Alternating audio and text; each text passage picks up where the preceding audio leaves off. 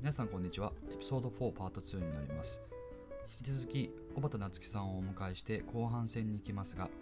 彼女の仕事の一つアンガーマネジメントについてと今後のウィズコロナ時代でどのように乗り切るかなどについて話していきますのでよろしくお願いします。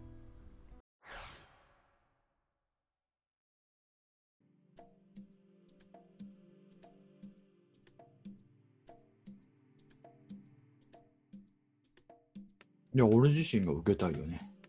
いや、アンガーマネジメントは本当に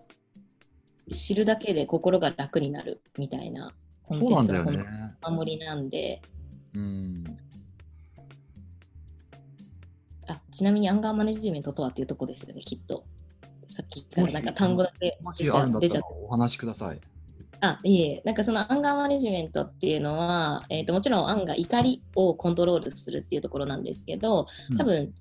えっ、ー、とまあ、皆さん今までの人生において仕事でもプライベートでももっとちっちゃい時の記憶でもいいんですけど、うん、あの怒りによる後悔ってしたことがあるんじゃないかなとは思います。っていうのが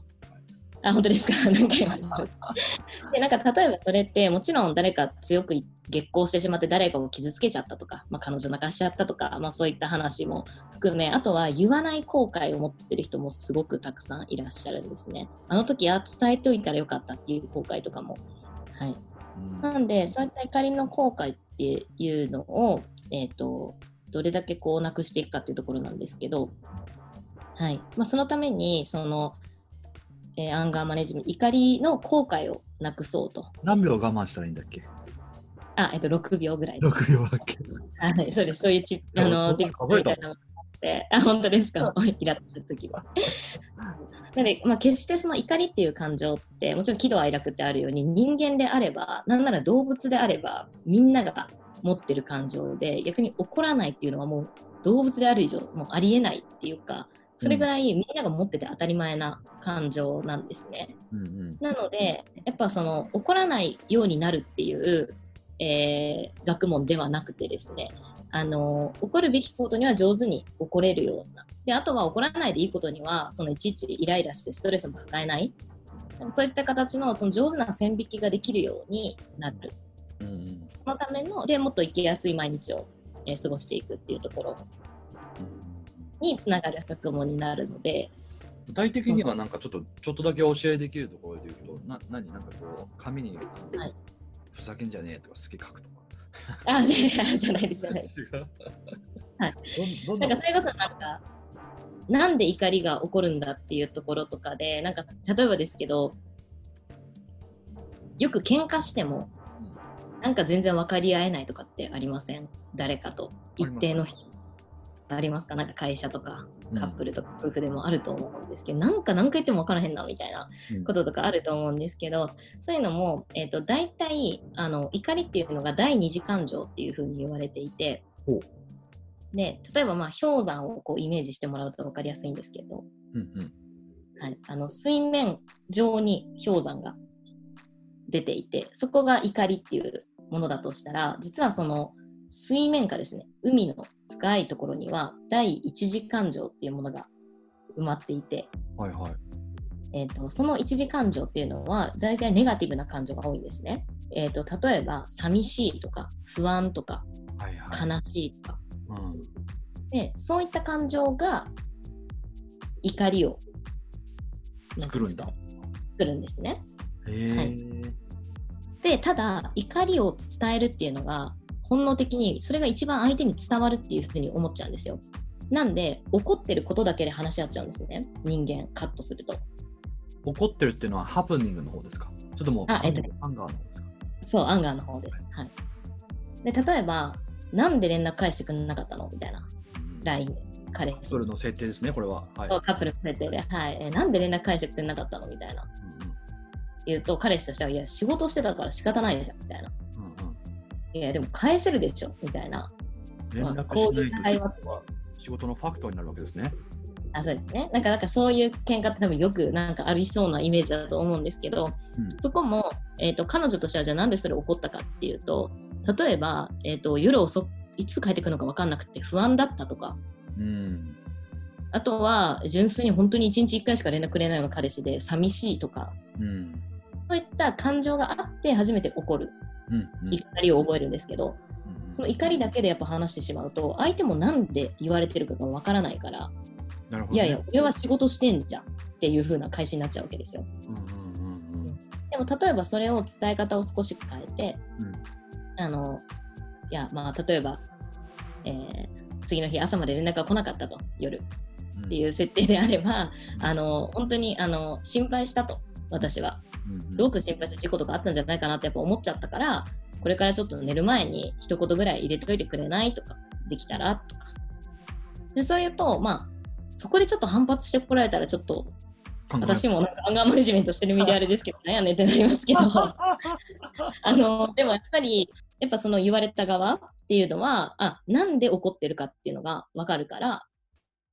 あじゃあ寂しい思いとか、まあ、心配させてごめんねと。うんうんうん。まあちょっと昨日はとにかく酔っ払って寝ちゃったから、そんな怒らないでほしいんだけど、できる限りするからっていうところとかで、こうちゃんと話し合えるようになるんです。なるほどなるほど。うん。で、そういったところとか、なんでそのちょっとその感情、そういう仕組みですね、うん。を知ってるだけで、うん。なんとなくそれこそまあ仕事で行くとお客様へのクレーム対応がちょっと上達したりとか、うんまあそうだね。はい、そういったところにも活かせたり、まあ、うん日常にも活かせたりっていう、うんうんうんうんっていうのがかなりたくさんあってですね。まあ何でも当てはまる話だからねこれはねそうですね。だちなみにそののりさんがさっき一個おっしゃっていただいた6秒のお話うんうんなんですけど、あれは、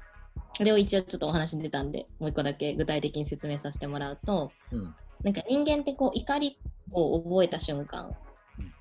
が、まあ、あるじゃないですか、何かが起こって。怒りっていうのを感じると、えっ、と、大体6秒待つと収束してくるんです。っていうのも、まあ、その脳科学的にどうやらそのろ怒りを覚えるとうん理性が働いてくるんですよね。うんうんうんその理性が介入してくるまでの時間が6秒というふうに言われていて、感情があってはい。ってなってそこからとロジックがいろいろ入ってくるそうです、そうです。ちょっと落ち着きなよみたいなそうです、そうです、そうです。いう信号を送るのに大体6秒って言われていて、はい。で、なんかその、例えば、まあ、まあ怒りはもちろん大前提で持ってていい感情で当たり前の感情っていうところでお伝えをさせてもらったと思うんですけど、とはいえ、やっぱり一番やってはいけないって言われてるのが反射っていう行動で、うん。えー要するに売り言葉に買い言葉というか、うん殴ったら殴り返すみたいな、その場で。みたいなことをすると、例えばすごく今まで、えっと、信頼できる相手で、すごく大事なコミュニケーションを取ってきた相手でも一瞬で信頼関係が崩れちゃったりとか、っていう可能性もあると思うんですね。うんはい。なので、えっと、その、売り言葉に買い言葉っていうのは、ほん一瞬はしたくなるけど、誰もがこう我慢できる余裕を持ってるっていうところを、その6秒間でちょっと思い出してもらうだけで、冷静に対応ができたりします。これからはもう皆さんもストップウォッチを持ってはい。カチッてやって6秒待って深呼吸してなんか違うことをねあのはい。してはい。6秒乗り切るっていう6秒乗りあ6秒を超えてしまったらどうすんの ?6 秒を超えても怒ってたらどうすんの？怒ってたら、あの、もう自分でその6秒間の間で自分のロジックが、あの、出来上がってて、ちゃんと相手に怒らずにちゃんと説明できる。うんあのきちんとその状況を説明できる状態であればいいと思うんですけどどうしてももう怒り狂ってしまってるような状態とかはそれこそその6秒間でできることっていろいろあってその一つはもう一旦もうまた連絡しますみたいな。ああなるほどね。遮遮断しちゃうわけね。それで遮断する。それももちろん一つのやり方なんですよね。あだったりとか。あそれこそその意識を6秒間例えば目の前にあるボールペンをじーっと見つめて、あこんなところに文字入ってるんやとかうん。あこの色ってもうインクこれなくなりそうちゃうんかなとかうん。そういうのとかを見てるだけで6秒って多分一瞬で過ぎちゃうんですよ。そうだね。はい、で要するに意識を別に集中させるっていうのを強制的に行ったりとかそうだね。そうなんです。でもとにかくいろんなこう tips みたいなものはあるんですけど、まあそうやってちょっと6秒間一旦あのー抑え込むっていうだけでその一番信頼関係を傷つけやすい反射っていう行動っていうのは抑えられる可能性がすごく高いので、はい、あ6秒なんとか耐えて、それで、それでも収まらないわ、逃げるって。そうですね。なんかそういうのも一個ですし、だからもうものすごくこういろんなロジックがあって、じゃあそもそもなんで起こっちゃうのかとか、うん。怒りがその場にある、転がってるわけじゃなくて、うん。何かが起こってこう起こるわけなんですけど、そのためのめその怒りが発生するメカニズムとか、そういうのをちょっと知識としても学問として入れるっていうことを行うだけで、だいぶこう自分が起こった時に冷静に対応できる。まあ、怒っていいことないからね、ほんとね。そうですね。まあ、たまにも言わ、なきゃいけないこともあるんだけど。あそうですね。なんでその伝え方、怒り、例えば上司から部下へのうん叱り方みたいなところとかの講座っていうのも、えっ、と実際あったりします。うん。うん。なんで、こう、まあ今パワハラとかね、いろいろあると思うんですけど、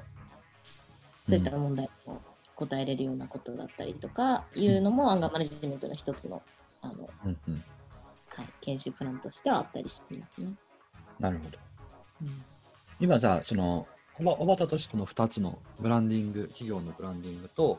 あと、はい、トレーニングとか、そういったところを、まあ、心の、はい、トレーニングやっているとコ。ミュニケーショントレーニング。はい。他のメンバーはどういうことしてるんですか？えっと、いろいろなんかいろんなことをやってるですね。あの、間間として、そのお伝えしたその2つの、えっと、事業は、えっと、今5人しかもちろんいないので、その中でいろんな役割をそれぞれプロジェクトベースで担ってるっていう形なんですけど、うんみんなそのパラレルワーカーっていう形をとっていて、うんえっと、間間だけが仕事じゃない子たちが集まってます。うんなので、間間でやってることは先ほどお伝えしたところなんですけど、もっと社員の個人で何やってるかっていうところで見ると、えっと、要するにまあ副業みたいな形にはなるんですけど、また全然違う、例えばインテリアの会社のマーケティングみたいなことをやってたりとか、うん。あとはもうそもそも雇用形態自体フリーランスっていう形。で、あのいろんなところで活躍してる子とかがいたりするので、個人としてはすごく自由にいろんな経験をしながら間まで働いてくれてるっていう感じです。なんかライターやってる人とか、あとは、はい心の、なんだっけ、あの、あ、心理学ですね。をやってはい。る方とか、あとは、そうですね、イはい。ンテリアの関連とか、いろんな人がいるよね。あそうですね。本当にいろいろ多種多様、うんはい、メンバー海外にいる人もいるんでしょ？あ、えっとね、あそうですね。一人海外にいます。はい。彼女は、それこそ先ほどお伝えしてたコミュニケーションとかの心理学の管轄してもらってるんですけど、うん。NLP っていうあの学問の国際ランセンスを持ってる子で、はい。で、えっと、その子は、一旦もともとアパレルで働いてたんですけど、うん。辞めて、あの、海外の方で、今、一から心理学を勉強しつつ、英語も勉強しつつ、っていうライフスタイルを送ってる子もいます。なんで、このオンラインでの打ち合わせとかで顔を合わせてっていうスタイルになってますね。オーストラリアにいるんだよね。そうですね、オーストラリアに彼女はいます。大学時代の友人です。あそうなんだ。はい。うーん。そっかそっか。すごくた私自身も刺激をもらいながら。うん。やっぱ副業するといろんな違うとこからのインプットがあるからいいよね。そうですね。まあ、あくまでもやっぱりそのうちの会社も企画会社っていうところなので、やっぱり面白いアイディアとか、まあ、今世の中でどういうことが起こってるんだみたいなところとか、やっぱ常にアンテナ張っていく必要が、まあ、仕事としてももちろんありますし、みんなのその興味もすごくある、個人としてもみんなとしてもあるので、なんかそういういろんな自分がしてきた経験っていうのを会社に持って帰ってきてもらって、っていう仕組み流れになってますね。なのですごく常にアイディアが豊富ですし、やっぱトレンドセットみたいなところも、うんはい、しやすいのかなとは思ってます。うんうんなるほど。あの、ちょっと最後のところに行きたいんですけれども、今、ね、相玉とか小畑がどんなことをやってるかとか、えいただいて、えーまあ、パラレルワークもやっていたり、えーっと、フリーランスでやってる人もいたり、いろんな人が、まあ、相玉に集まってると思うんだけど、はい今までのその、まあ、今、二軸でやってるところのビジネスが、まあ、この自粛期間、まあ、ウィスコロナ時代になってきてか、だいぶね、変わるというか、モデルチェンジしなければいけないはい。と思うんだよね。で実際にね、僕の仕事もね、結構変わってきてて、今までの経験がもう、少し意識をだいぶ90度とか180度変えなきゃいけないような時代になってきてるんだけど、はい。ご自身のあの業務で言うと、何。これから変わっていかなきゃいけないなっていう意識の変化って感じますか？その辺を教えてください。ねあ、はい。なんかその、もちろんサービスの打ち出し方とか、そういったもうその商売的なところ、ビジネス的なところではもちろんいろいろアプローチ変えていかないといけないなっていうのは、まあ皆さん当たり前にあるし、私たちももちろん必死に考えているところではあるんですけれども、うんそもそもやっぱ組織のあり方みたいなところとかも、やっぱり本当にいよいよどんどん変わっていくんじゃないかなとは思っています。うんうんうんうん。っていうのも、えっと例えばなんかあの私たちの会社にあの集まってくれている女の子たちっていうのはもう本当に優秀でもう私だからいつも他力本願なんですっていろんなあの ところで言うんですけど もみんな女の子たちもう本当に優秀な子たちばかりというかそんな偉そうなこと言える立場ではないんですけどもう本当に優秀でみんないろいろできちゃうんですよ。うんうんなので、何が言いたいかっていうと、まあ、その社員の自慢とかでは、まあ、もうあるんですけど、はい、自慢です。はい、もう誇りに思いまくってるので。はい。で、あの、ただ、みんながですね、要するに個性が強いし、間間自体が副業も OK してるところもあるので、えっ、と、やっぱりいろんなところでキャリアを積んでくるし、いろんなつながりができるんですね。うん要するに他でも全然働けるし、他でもきっと必要とされる人材が集まっているなっていうところはすごく思っていて、うんうん。でただその要するに個が強くどんどんなっていく時代うん。でみんな別にフリーランスになったり起業したりとかって当たり前に誰でもできちゃうしそこでお金を稼ぐチャンスもたくさん昔よりも増えている状況でその個ではなくてみんなで要するにチームで働く楽しさうん。っていうところをどこまでやっぱ組織としてみんなに提供できるかっていうところうん。はすごく大切なのかなと思ってます。それは今、間間としてどう変化すべきか、どう意識していくべきかっていうことに今、話してるわけだね。あそうですね。はい。っていうところで。で集まるゆえの、なんかこう、理由というか魅力というか、そういったものをもっともっと強化していく必要があるし、あのはい。といろんな人が集まって、ここでいたいと思わないっていうことか。そうですね。っていうふうに思いますね。で、特にまあこれからリモートワークがまあ一旦的にバーッとまたね、あの、普及してコロナで。で、うん結構戻、そのままっていう会社さんも多いじゃないですか。あの、もうリモートワークスタンダードにするとか。もう本当にね、でも分かれるよね。あの、うん。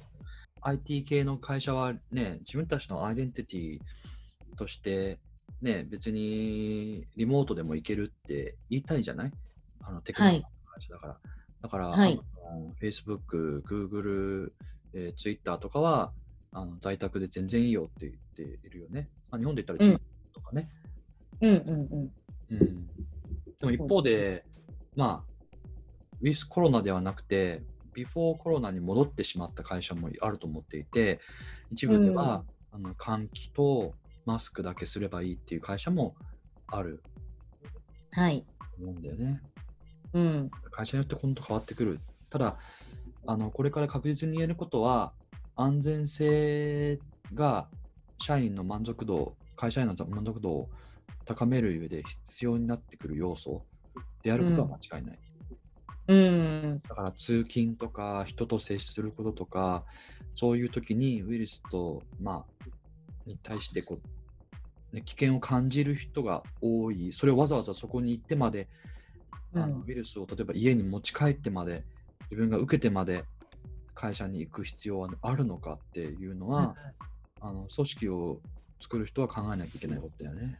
いや、本当におっしゃる通りです。うん、そうそう。だから、だからこそ今毎週、毎月1、2回ぐらい、えっと、セミナーをやっていて、ウェ,、まあ、ウェビナーなんだけどね。はい。まあ、今後どうなっていくかっていう話をししていく中で、まあ、やっぱり最終的には組織とか会社がどうありたいのかっていうのはあの問われるうん。し、あの働き方は変わってくる。あうんの一つの会社が今なんか世の中で7割経済って言われてるんでね。なんか例えばそ飲食店とかでもさ、あのはい。1.5メーターから2メーターフィジカルディスタンスを空けなきゃいけないとなった場合、そのうん。人数がどうしても7割ぐらいに、今まで10割だったのが7割になってしまうっていう。はい。はい。単価を上げない限りは7割になってしまうよねって。うんうんうん。なんかは7割だと本当にまずくて、本当に薄利多売でやってるから、うん。これが単価を上げなきゃいけないか、もうそれでもう店舗を拡大していくか。うん。うん、っていうことになってるんで、まあ別に考え方は変わらなきゃいけないけど、はい。いきなり緊急事態宣言が明けてさ、みんない戸惑いながら戻ってさ、なんかできることやろうっつってさ、はい。結構聞く限りあんまり対応してない会社多いなって思うんだよね。うーん。なるほど、なるほど。うん。そうですよね。やっぱその、あの今までの中の話にも出て出てきましたけど、その人物金情報っていうもので、こう組織とか企業、会社っていうものが成り立つっていう中で、やっぱり人の気持ちがやっぱりその組織についてないと、いいものも結局生み出せないし、結局売り上げも上がらないし、うん、っていうなんかこの負のスパイラルみたいなものに陥ってしまうので、やっぱりその経営者と社員でいうと、やっぱ社員の方が圧倒的に人数が多い企業さんが、まあ、世の中的にも多いので、やっぱどれだけその社員の声を吸い上げて、彼らがその自分らしく、えー働けるワワークライフを送れるっていうものを実現していく必要がなんか組織を作る立場の方々は必要じゃないかなって思っています。私の会社の場合、そのすごく人数も少ないので、もちろんそうやって小回り聞くというか、で年齢も限ってますし、やりやすさはあるので、もちろんそのすごくハードルが高い企業さんもたくさんいると思うんですけど、とはいえもうこれだけ世界が変わったうん。っていうところもあるので、そこはなんかこう意を決してというか、うん。働く自分たちの会社に時間を割いてくれてる社員の人たち、ファーストというか、うん。が、こう、企業づくりっていうのをしていくと、なんか必然的に売り上げだったりとかも、後からちゃんとついてくるんじゃないかなっていう気はしてますね。そりゃそうだよね。だって働く人がまずそこのこう不安を抱えてたらさ、業務にも集中できないしね。はい。そう思うと、間間はもともとリモートだから強いね。あ、そう。そうなんです。特に何も変わらず、まあ極端に本当に合わなくなっちゃいましたけど、その期間は。うん。で逆に今はもう通常に戻ってはいる中でも、えっ、と、平まあ、基本的に平日勤務っていう形は取ってるんですけど、みんな基本家うんとか別にカフェ、好きなとこ行ってもらってよくて、うん。あの、で、週に何回かちゃんと全員で顔を合わせる機会っていうのは持ちつつ、そうそう。だからオフィスはね、目的を持っていくことになると思うんだよ。あ、そうですね。もうちゃんともう議題も決まってて、こういう話をするために集まるっていう形。だから目的が明確じゃない？で、そうですね一緒に働く？で、まあ、はいその他必要なところはリ、あの、まあ、Zoom とか Microsoft Teams とか Skype 使って、そうですね。で、今注目されてるのが、会社が在宅の環境を整えるのことが、あの、はい。一つのやらなきゃいけないことになるっていうか、うんうん。今までは自分で買ってくださいねみたいな感じだったんだけど、もう在宅はい。して、その環境を整えて、それが社員のエンゲージメントになるっていうことと、オフィスの安全性を高めるっていうことと、あとサードプレイスね。サードプレイス、うん。まあ例えばカフェとか、あのうん。シェアオフィス、シェアオフィスもうん。衛生面とかが整っているシェアオフィスを近場で使う、家の近場で使うかっていうのが、あの言われてるんだけど、もうそれをさ、早々と実践してるから、意外と、うん意外とっていうか、まあ、この状況を乗り切ることができるんじゃないかなって。そうですね。確かに確かに。もう結構そうですね。だからめちゃくちゃ何が変わったかっていうと、働き方自体がもうものすごく変わったわけではなかったので、その辺はちょっとタフなマインドがセットが、そもそもがちょっと今の時代としては必要なこうタフネスマインドみたいなところは、うん、はい、ありますね。きっと会社としては。はい。ちなみに、その、こと消費っていう面で言うと、はい。ですか、まあ、これからフィジカルディスタンスを、まあ、保たなきゃいけないと思うんだけれど、はい。まあ、例えばそのワーケーションの中で禅とか、あと自転車とかはできるよね？あそうですね。外でのアクティビティだったりとかでですね。距離を、まあ、2メーター空ければいいわけだから、そういうのはできるよなと。うん。で、例えば、まあ、その他になんか、ちょっと影響を受けそうな授業とかってあるそうですね。あ、それこそあのイベントとかは、うんうん。あのき企業様の、まあえーまあ、プロモーションイベントみたいなものとかも担当させていただいたので、なんかそれがワークショップであったりとかも全然できなくうん、なってしまった分、ただそこでなんか終わりっていうのではなくて、例えばじゃあ、そのお客様がご自宅で楽しんでいただけるような仕掛け作りとか、うん。はい、映像を使って、あの、やる仕掛け作りとか、なんかそういった企画みたいなものも、はい、あの、させていただいたりとか、なんで、まあ、臨機応変にというか、要するに人が楽しいことをやろうよって純粋なところがあるので、そうだね。はい。なんか、あの、えっと、こと消費の、まあ、有名な会社とか言うと、エアビーとか、うん、あと、まあ、香港だったかな、クルックっていう会社が、うん、うん、ドイツで言うと、ゲッチューガイドっていう会社があって、うん、でそこがね、今、工産業が、まあ、もう今止まってるじゃない？だから、はい。クルック、クルックはクルックホームって言って、家の中での体験、えっとトレーニングとか、ヨガとか、あとウェビナーとか、そういうのをね、うん。やり始めてる。うん、そうそう。だからそっちにシフトするんだろうなって、今はね、そのバランス、うん、うん、うん、が必要になってくるのかなっていうふう、うん。に思ってますけどね。で、いや、本当におっしゃる通りで。うん、ね。あとはね、まあ僕も、まあ、会社でウェビナーとかをやってるんだけど、すごい反響で、はい、ぱりこれからはね、自分のね、まあ僕はオウンドメディアって呼んでますけど、まあ普通の言葉かもしれないけど、自分で発信する、まあそれがインスタなのか、はい。なのか、ノートなのか、うん、ホームページでも YouTube でも、ポこのポッドキャストでもいいんだけど、うん、何か自分であの発信するしができたら強くなるのかなと。うん、だ実際に、ね、間までもノートを始めたり、もともとホームページも持っていたり、インスタを作っはい、たり、い、ろんな側面からね、あの情報を発信していくことでね、はい、あの強くなると思うんですけど、僕がね、これがなんでいいかっ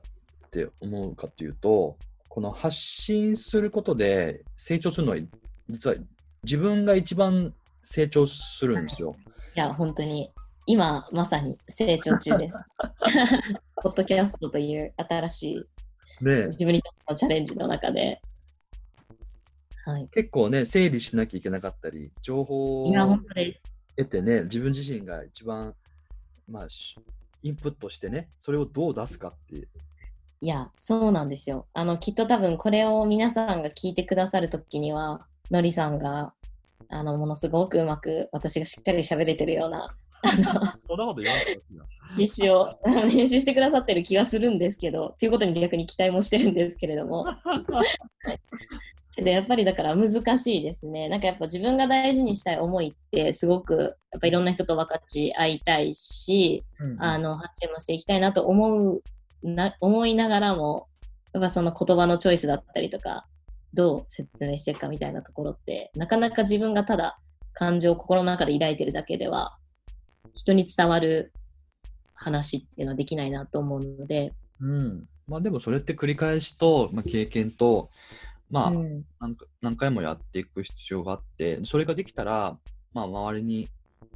共感してもらえる可能性が高く、うん。それが巻き込む力。うん。なんで、自分で、もちろんね、でもいいんだけれども、まあうん、一歩踏み出して発信したら、意外とこう、いろんな発展があって、うん。あの僕なんかは、まあ、日々、ウェビナーとかポッドキャストやってて、なんか、はいまあ、改めてね、今まで知らない人と知り合ったり、あの、はい話すようになったり、あの、世界が広がるなっていうふうに思ってるんですよね。うんうんうん。だからこそ、これを継続しなきゃいけないというのと、うんやっぱり、これからはね、英語。まあ、今までも言われてきたけど、これ、うん英語でやったらすごいなって僕は思ってる。うんでものりさんもできるんじゃないですか？まあでもね、これがね、果たしてこの一番組ずーっと英語でね、綺麗に喋れるかって言ったらわからないわけで。いや、本当そうですね。なんか、もうその飲み会で使うような英語とかってある程度、まあ、それこそ旅行でしても別に困らない、ちょっとトラブルぐらいは解決できるぐらいのはあるにしても、うん。なんか、じゃあこれじゃあビジネスで使いましょうとか、こういうポッドキャストとかで相手の思いを引き出すために、こうどういう英語を使ってワードセンスとか、なんかそこまでちょっと、ね、自信はないので、そこに踏み出せる英語力はちょっと改めて学び直したい気持ちはめちゃくちゃあります。そうなんだよね。だから、まあ、これを海外の人に聞いてもらう。日本でこんうんな、それこそさっきの、ね、旅行じゃないけど、ローカルカルチャーとか、ディープカルチャーとか、なんかうん日本でこんなことが起こってるっていうのを発信したら、すごい面白いなって、あのいや、本当まあ思ってるんですよ。それこそなんかその心のケアみたいなところとかすごく間玉としても大切にそのしてる中でも、まあ、それって特に日本だからっていうのもあって、えー、とやっぱりこうこう自殺率だったりとか、まあなんかそういうメンタルヘルスのうつだったりとかってすごい日本ってものすごく社会問題としてうん。抱えている中で、うん。そこでこうの動きになってくるんで、なんかその日本だからこそ見えることとか、もうこれからもっと経験積んでいったらあると思うので、それをなんかもっと社世界的にどういう取り組みしてるかとか、うん。他の国はこういう会社ってどういうコンテンツしてるんだろうなとか、カウンセリングとか以外で、うん。なんかカウンセラーとか以外で、なんかこういう、な感じでね。そうです、そうです、なんかそういうなんかあるんかなとか、なんかもっとこう、ワールドワイドに深掘りしていったときに、しっかりこう、つながれる時代だと思うので、そうだね。なんか、なんで、一応ね、まあ自分で言うと、その落ちちゃうんだけど、ウェビナーが面白いって言ってくれてる人たちがいて、その人が海外の情報をね、欲しがってるんだよ。だから、うん。海外のやつを訳してきて、ヒアリングしてきて、うん。でそれを日本語で、まあ、伝えていくっていうのが、うんうん。うんあのすごくいいって言ってくれてて、